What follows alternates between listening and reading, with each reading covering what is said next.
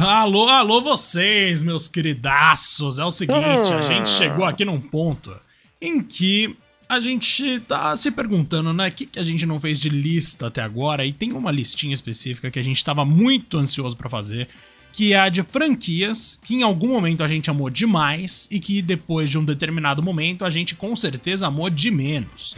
E é por isso que a gente vai falar aqui de coisas que um dia foram gloriosas e hoje não são mais. Alguns nomes já vêm à cabeça, né, meu Rodrigaço? Mas eu quero saber, antes dos seus jogos, de você. Passa aí o seu recadinho e fala pra mim o que você quiser falar, Rodrigo. O que, que você quer me falar? Fala, beleza. Primeiramente, tô feliz, né? Se eu tô gravando com você, não tem tempo ruim. E além disso, eu quero saber também como tá a nossa audiência linda, maravilhosa. Olha, quero só agradecer aqui em nosso nome pela, ah, pelo crescimento do, do próprio Two Player Podcast aí em todos os agregadores. A gente tá bem feliz com os números e esse ano, meu querido, é só crescimento. Mas antes da gente começar com o assunto de agasto do, do episódio de hoje, não se esqueça, meu querido, meus queridos, inclusive, de seguir a gente lá no Twitter ou no Instagram, no arroba Podcast. Lembrando que tem um umzinho ali no final do Twitter, porque algum safado já pegou esse nome. Mas no Instagram não, meu querido. No Instagram é tudo nosso. E lá a gente segue postando sobre aí os novos episódios. Lembrando, o Tio Player voltou com tudo, então estamos aí com dois episódios semanais mais longos sobre temas variados, beleza? Também temos lá o nosso Discord com o link no nosso queridíssimo Twitter para você seguir e falar com a gente. Tá certo? Diegaço, ah, cara, é, não sei ainda quais são os seus títulos. Ah, a gente combinou aqui de fazer uma surpresinha, mas eu tenho quase certeza que a gente vai ter muita coisa em comum. Eu queria não começar tenho dúvida. do senhor. Ah, vamos tirar o óbvio da frente, Rodrigo. Vamos lá, Vamos tirar o óbvio da é. frente. Vamos lá. Começa com A Assassin's não? Creed, meu querido. É ah, Rodrigo, não tem mesmo, é como, né? mesmo, Quando não começou lá Ah. atrás, era tudo tão bonito. Meu Deus do céu. Eu gostava Nossa. de qualquer coisa que jogassem na minha cara, que tivesse o Wesley, que tivesse o Altair. Mesmo Também, o mano. Connor, eu devo dizer que o 3, eu joguei, aí eu falei, ah, nunca Eu mais eu vou esse jogo, jogar, e eu voltei a jogar, eu curti muito o 3, apesar de no esse jogo. começo eu não ter gostado.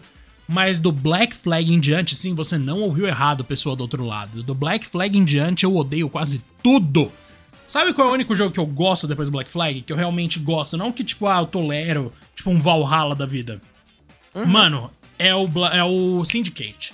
O Syndicate eu tenho uma relação especial Hum. com ele, eu não sei porquê. Eu não sei se é porque eu acho muito estiloso o jeito que eles lutam. Não sei se é o, o esquema ali, o contexto histórico que eles escolheram, que é bem legal.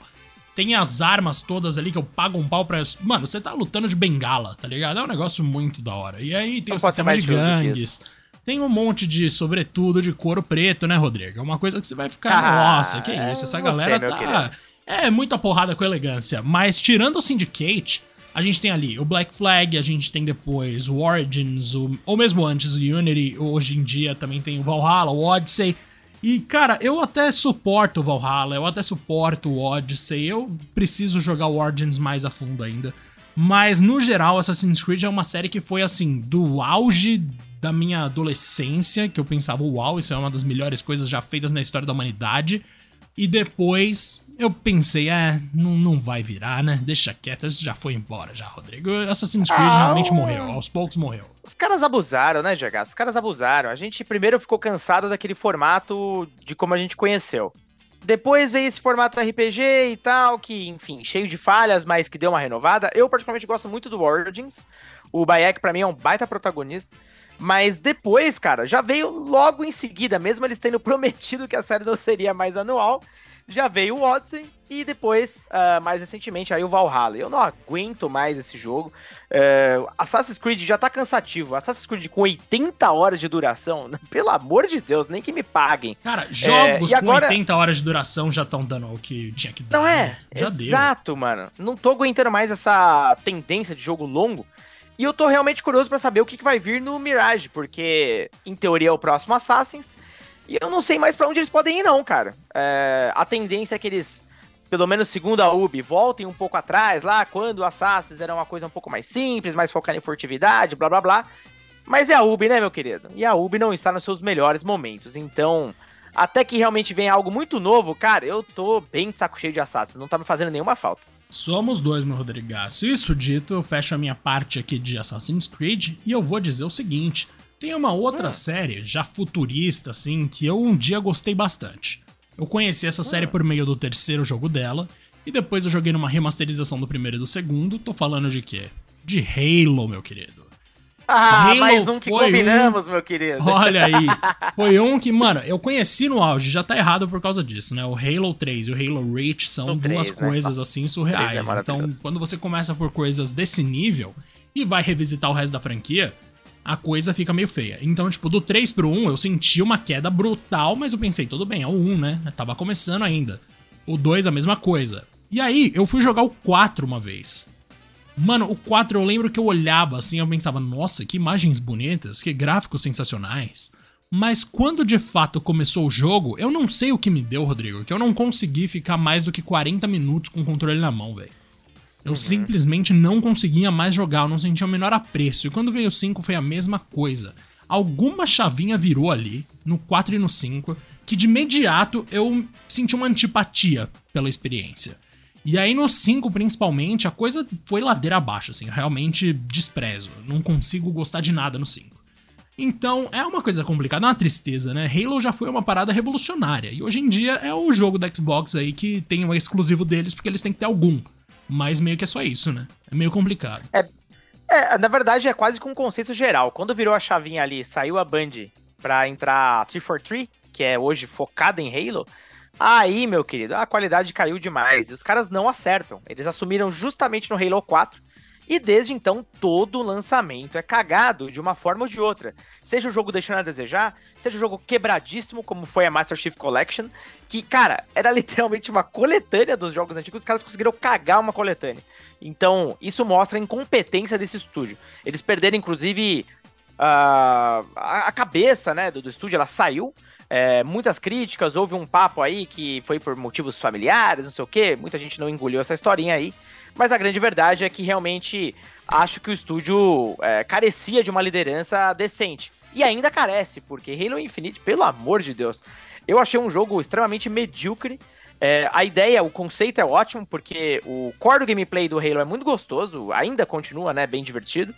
Mas quando você aplica isso a um mundo aberto que só existe por existir, só pra te dar uma desculpa, porque no começo, beleza, é um, quase como um parque de diversões de Halo, você pode adentrar bases da forma que você bem deseja, o Master Chief agora tem uma espécie de gancho que ele consegue subir em, em locais mais facilmente, parece muito legal tudo. Na primeiras duas, três horas, depois é só um repeteco, fora que visualmente falando é um jogo assim que, cara, parece inacabado, com texturas todas repetitivas, um cenário praticamente igual o jogo inteiro. É, é Halo, né, cara? Era basicamente o, como a gente chamava, o Mario da Microsoft.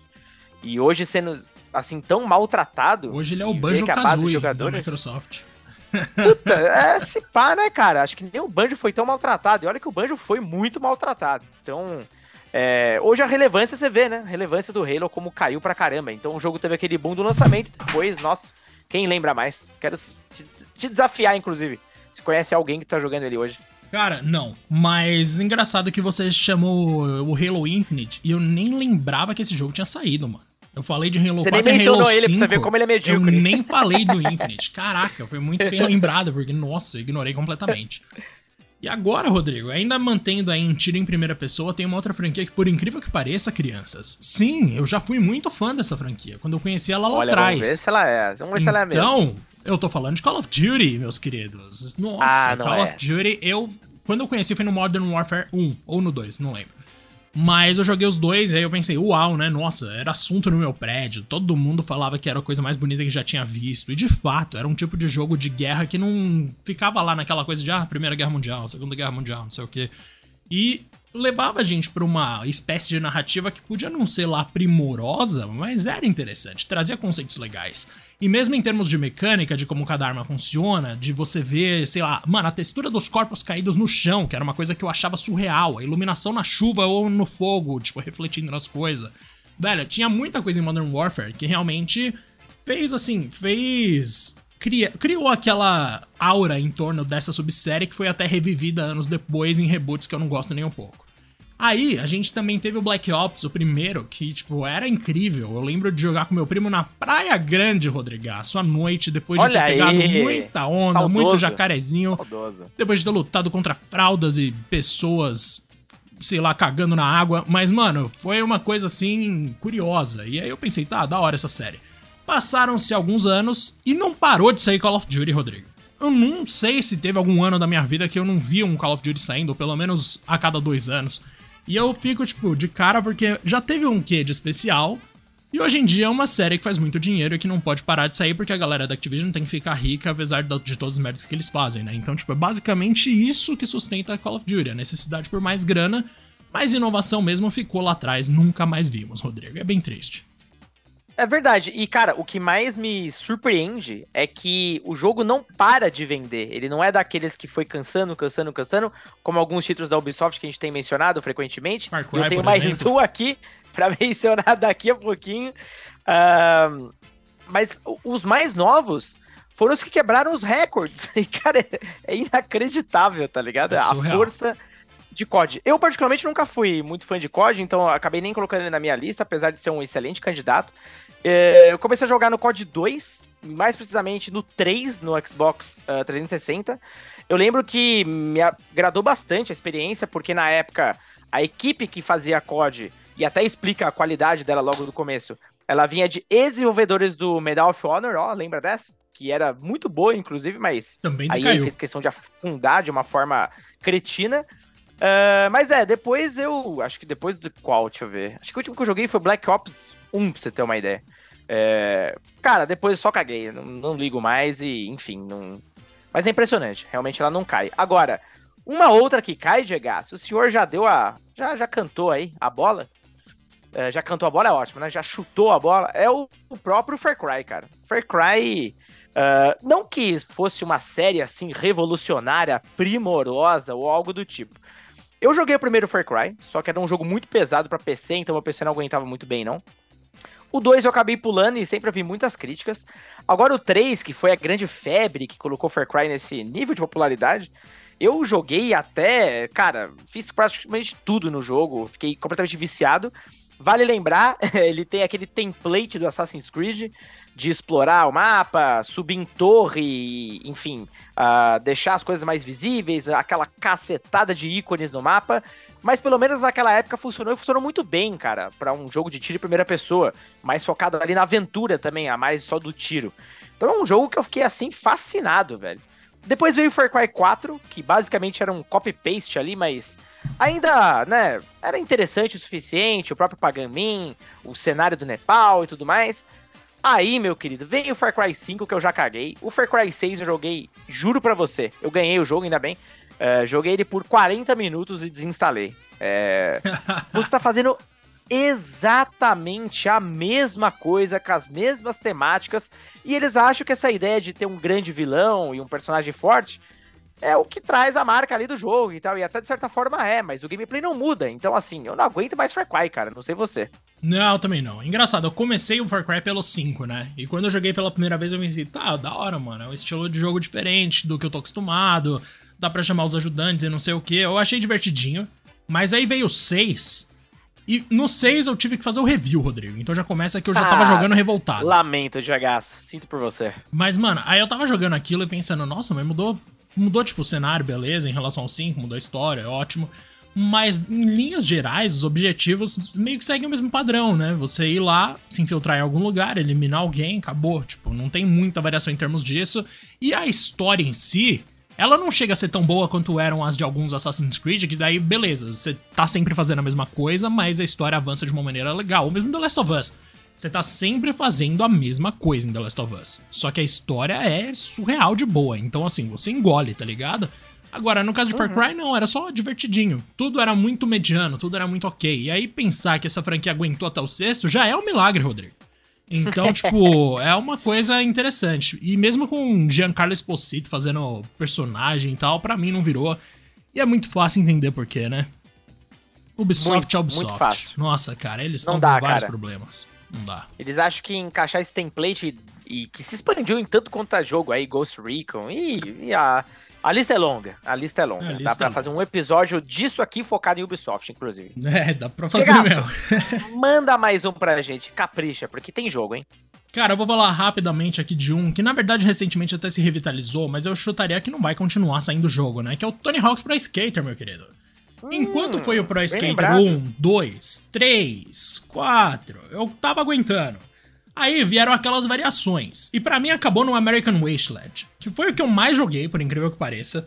Mas era um jogo que eu jogava porque os outros não funcionavam no meu porta-CD. no porta-CD de jogos, claro, originais, né, Rodrigo? Todos Maravilha. Eles. Lógico, é lógico, é lógico. E aí eu tava lá jogando American Wasteland pensando, nossa, mas todos os outros são tão melhores, né, cara? O que, que eu tô fazendo com isso da minha vida? E aí, tipo, isso se aplica a vários outros jogos que vieram depois, do 1 e do 2 principalmente, porque o 3 e o 4 eram legais, mas eram mais do mesmo, de certa forma. E, velho, mesmo que, nossa, as, as, avaliações do Metacritic dele sejam incríveis e tal, a gente sabe que tem muita avaliação que não é computada, eram outros tempos, todo mundo tava muito louco ouvindo Charlie Brown e andando de skate por aí. Então, tipo, é uma, era uma outra terra, tá ligado? Mas agora, hoje em dia, uhum. olhando assim de maneira muito fria, foi uma franquia que começou muito bem, talvez tenha atingido o seu ápice no 2 e no 3, e dali pra frente foi só ladeira abaixo, porque era um jogo de skate, né, mano? Não tinha outra opção. É, é lógico que ia dar ruim. Né? Mas, tipo, beleza. Por muito tempo as pessoas se sentiram, sei lá, né? Meio que assim, ah, vai ver, todos os jogos são muito bons mesmo. Não, calma, cara. Era só um tempo ali em que a gente tinha menos senso crítico e achava que skate era uma coisa incrível. E tudo bem, hoje em dia com Raíssa Leal aí, a gente volta a achar uma coisa incrível, né, Rodrigo? A gente gosta ah, aí de lógico. skate. Mas beleza. Lógico. Inclusive, né, Diego, só pra fechar desse, mais uma série da Activision que ela simplesmente arrebentou por lançar jogos anuais. Então, Fica aí mais um, né? Mais uma vítima. Exatamente. E aí, cara, eu vou agora para um outro esporte. Porque hum. a gente tem aí uma coisa hoje em dia chamada eFootball, mas para quem é muito novinho, nem hum. sempre eFootball foi chamado eFootball. Na verdade, Pobre. antes disso se chamava Pro Evolution Soccer. E antes disso se chamava Winning Eleven. E, cara, Winning Eleven, e Ai, por muito tempo eu digo isso, era o jogo de futebol mais popular do mundo, era o jogo de futebol mais legal do mundo, de fato. Porque o FIFA tinha lá suas, suas coisas próprias, né, legais, mas ao mesmo tempo tinha lá o Roberto Carlos com 1,90 de altura. Tinha umas coisas meio nada a ver, tá ligado?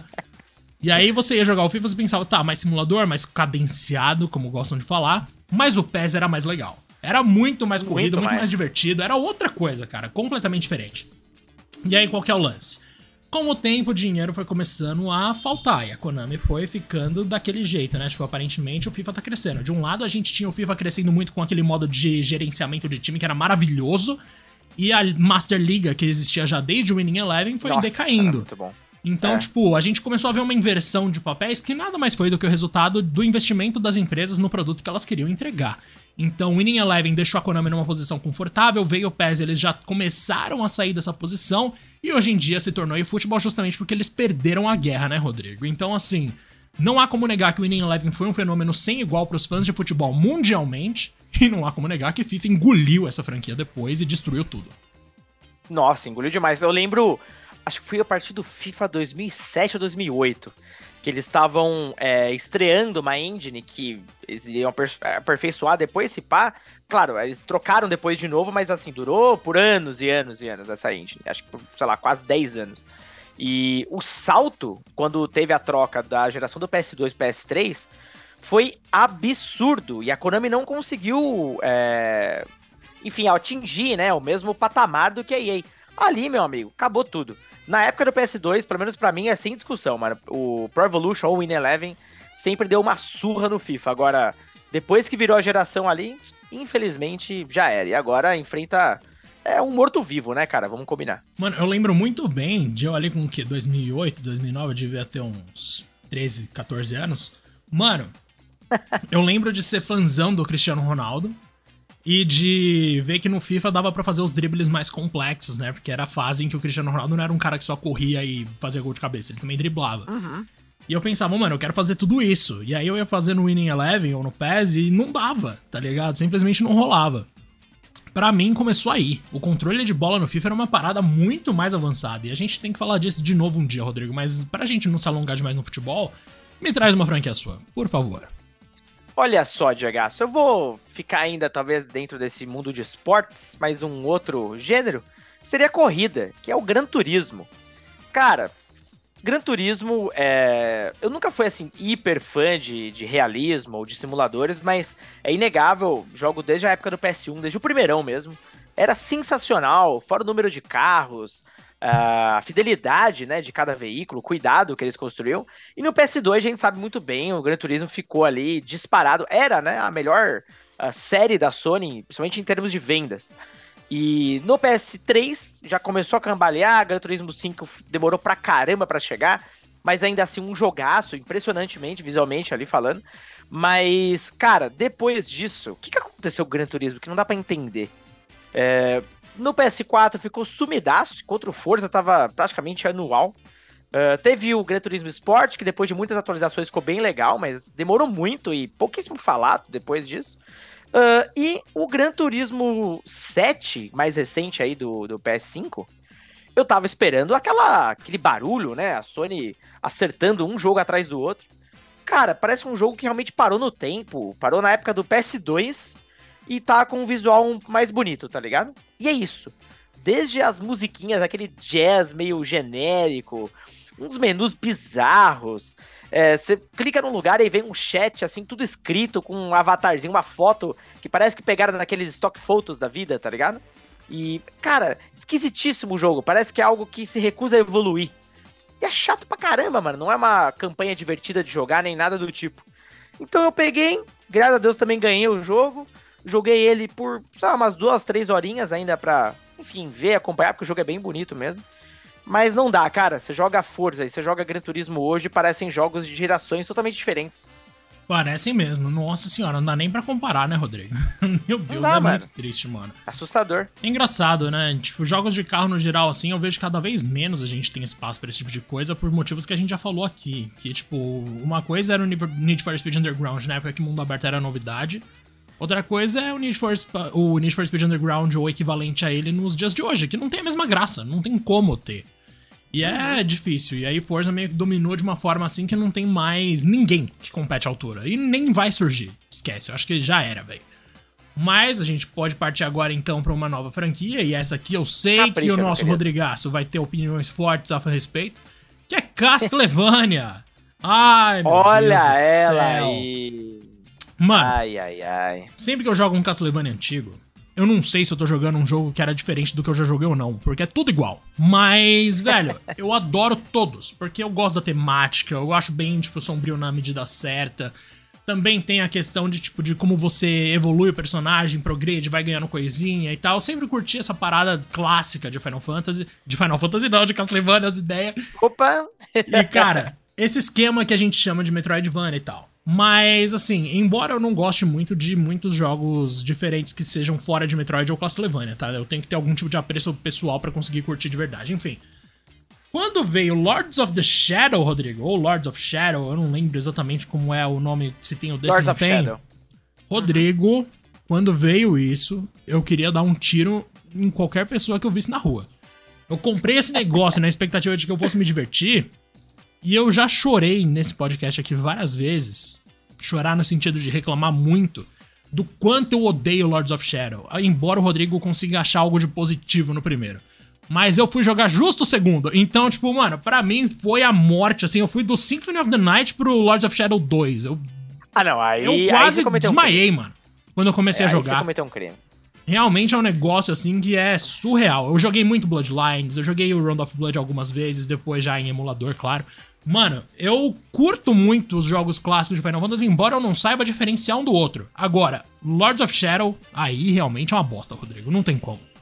Cara, pode assim me chamar de absoluto maluco e eu aceito tudo. Mas, para você ter uma ideia, eu gostei mais de jogar o 2 do que o primeiro, sabia? Meu Deus do céu. Meu é sério, Deus, sabe por quê? É, eu jurava que era o contrário. Nossa, é surreal. Não, sabe por quê? Eu achei o primeiro uma cópia furada de God of War, tá ligado? Simplesmente isso. Hum. Ele, cara, ele chupinha tudo, tudo, mano. Tudo que você imaginar. É, ok, era um caminho um pouco esperado, talvez, pra Castlevania voltar a ter um jogo em 3D, a voltar a ter alguma relevância, né? O jogo tava meio morto. Mas. Uh, até porque a Konami nunca acertou de verdade em 3D, né? Eu tenho, assim, um saudosismo pelo jogo do 64, eu tenho um saudosismo pelo primeiro Castlevania do PS2. que é o Lament of Innocence, mas. Oh, mas, uh, cara, esse é, o Lament of Innocence eu lembro que eu até curti por um tempo, cara. É eu tenho ele, inclusive, não. aqui. Eu tô segurando um console que tá com ele, cara. Que delícia. Não, ele é gostoso de jogar. Não sei se ele evoluiu tão bem, faz tanto tempo que eu joguei. Mas. Uh, Lords of Shadow primeiro, eu, cara, joguei ele assim. Bem lentamente, porque eu ficava meio de saco cheio do, dos encontros repetitivos e tal. Eu realmente não gostei. O 2, o que me guiou, principalmente ali no comecinho, era a curiosidade da história. Pelo fato, né? É bom, não vou contar aqui, porque vai que teve alguém que não jogou, então eu posso quebrar muito da graça. Mas basicamente eu tava bem curioso para entender o desfecho disso aí, né? Que é bem decepcionante, inclusive, eu preciso nem falar muita coisa.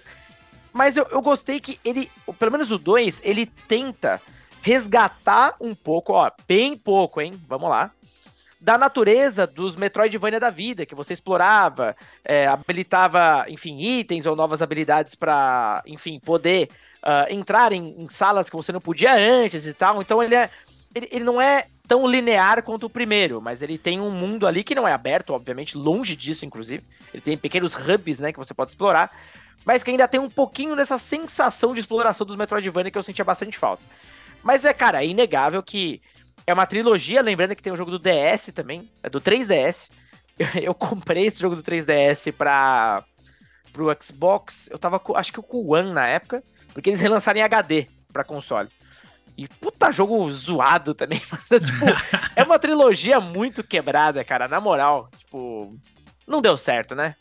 Não, não deu, deu certo. certo. Mas, Rodrigas, já que eu trouxe isso à tona, me conta agora da sua parte aí. Falta bastante para acabar sua lista? Eu tenho mais dois aqui. Não, tem umas dois também. Ó, então vamos pra um mais uh, badaladinho aí e tal. Que no meu caso é o Uncharted, cara. Eu jogo Uncharted desde o primeiro, Nossa. fiquei fascinado pelo segundo em especial. O segundo para mim é uma obra de arte, tipo, fantástico. O 3 eu já achei, hum, mais do mesmo, um template e tal, com aqueles momentos legais de Uncharted, mas tipo, já tinha passado aquela graça, né, como foi o 2. Aí a gente teve o 4. Cara, o 4 já foi na geração do PS4, era até então um jogo, talvez um doce, não o jogo mais vendido da Sony ou algo do tipo. Então quebrou todos os recordes e tudo mais.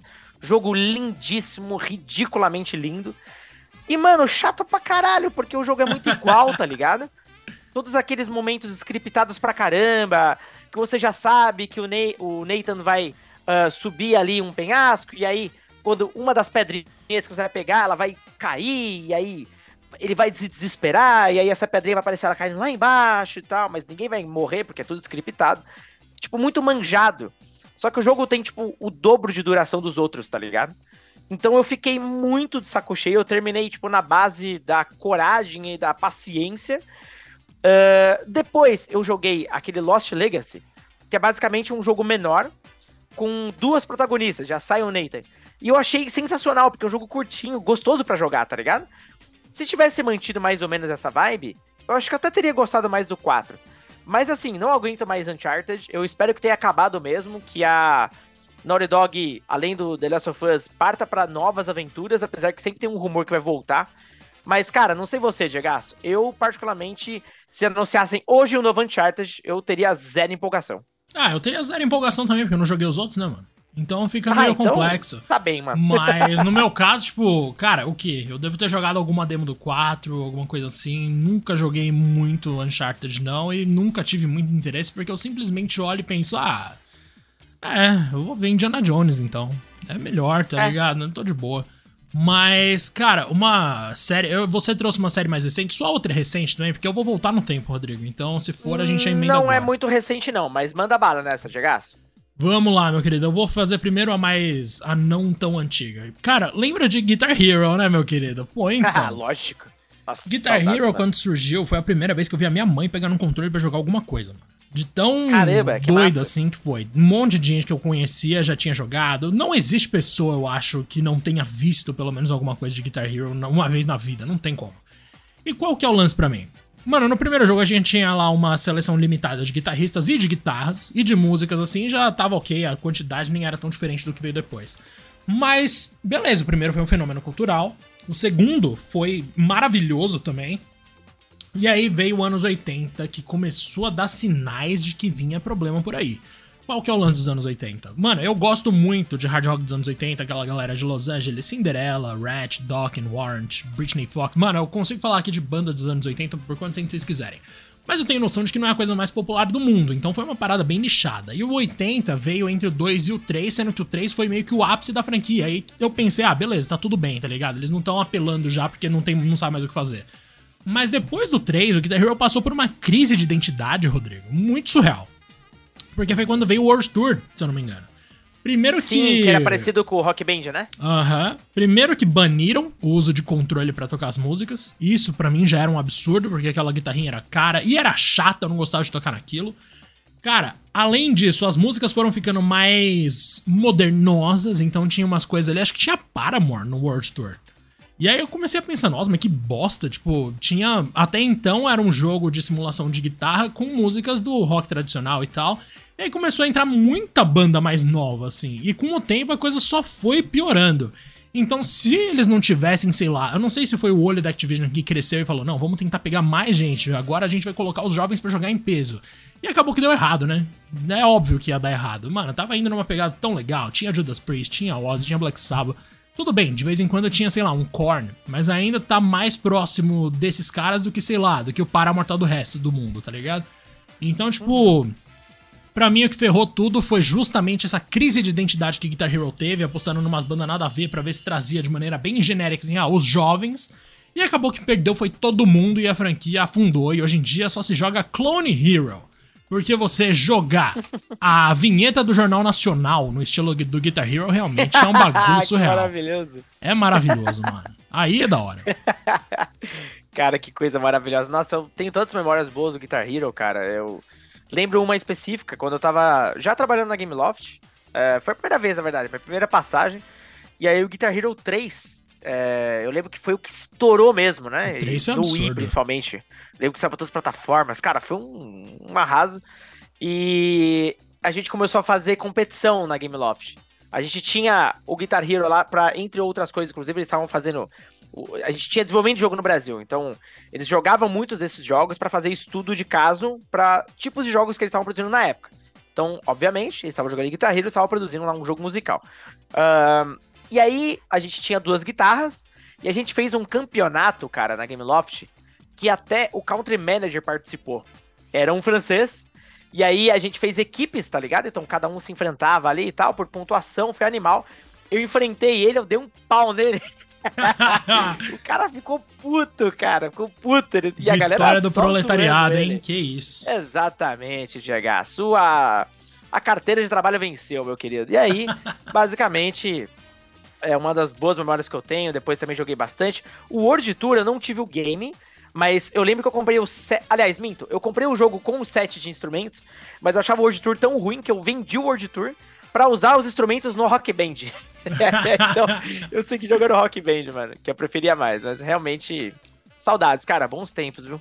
Não, e o desespero, né? Eu falei dos anos 80 aqui como uma tentativa de pegar um nicho, e eles foram pra Aerosmith, teve Metallica, tudo, né? aí começou a ir muito em, tipo, núcleos, assim, e parece que eles queriam esgotar é. o máximo que desse de dólar para ganhar com esses jogos, e Hoje em dia eu penso, que bom que acabou. Que bom que acabou. É porque é. realmente tava indo por uma direção muito triste. Eu não sei que negócio é esse. Mano, fez três. Para.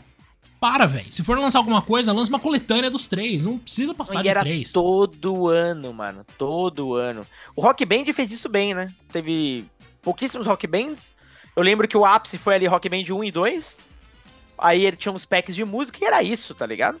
Né? O e tinha dos pena. Beatles, Outro né? O Rock Band era dos Beatles, eu, puta, ah, eu invejava. Nossa, era lindo. Eu tinha ele, eu nossa, tinha ele. eu invejava muito, cara.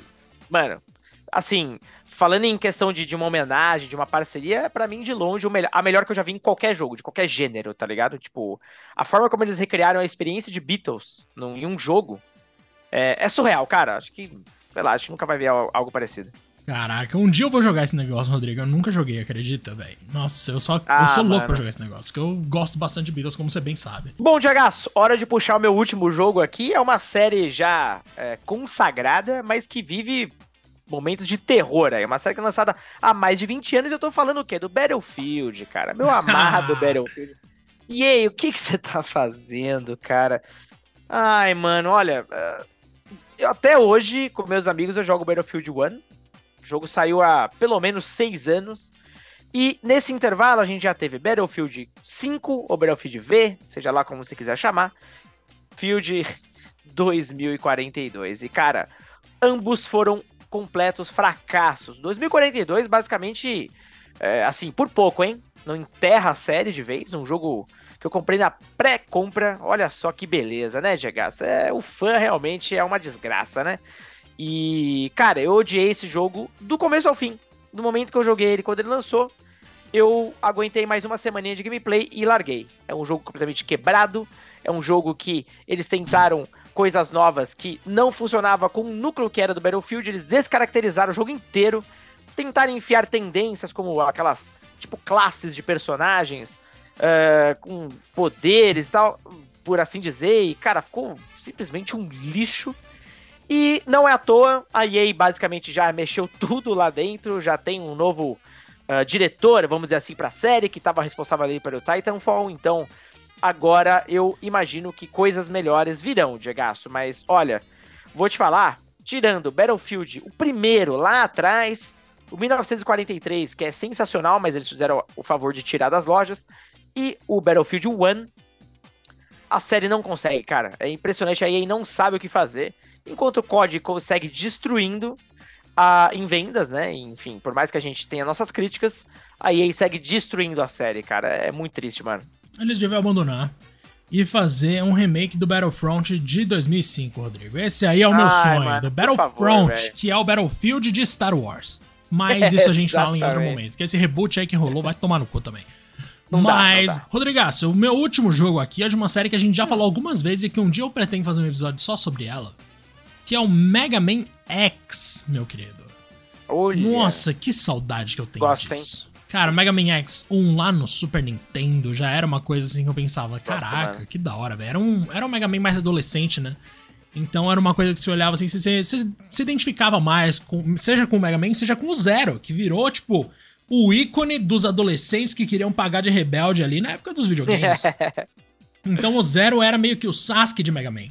E eu ficava, nossa, eu era apaixonado por essa dupla de personagens, assim, visualmente também era um negócio que eu sei que é simples, eu sabia que era 2D, eu conseguia distinguir que era, tipo, menos tecnologia do que poderia ser alcançado em outros jogos, mas eu achava tão, tão rico, tão bonito aquele mundo futurista cheio de robôs, tá ligado?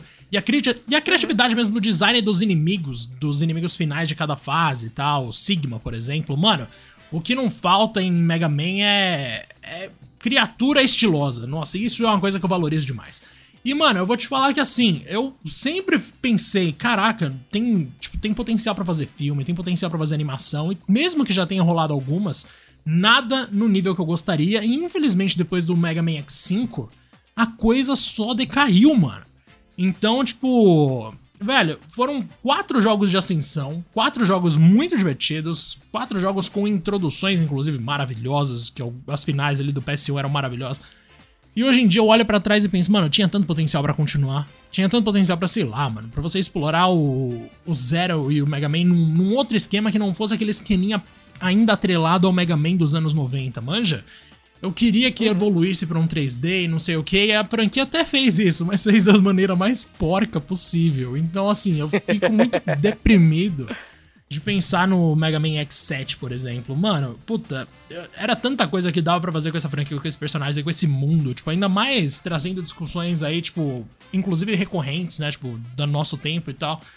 E eu fico muito triste que nunca deu certo o Mega Man 3D, porque para mim o próximo passo do X era esse, mano. Era um jogo 3D bom. E aí nunca mais que isso vai acontecer, infelizmente. Ah, Gegas, Mega Man, Mega é um dos que mais sofre, né? Eu amo também, assim como você, a série X. E a história que existe é a seguinte: que era pra série ter acabado no X5.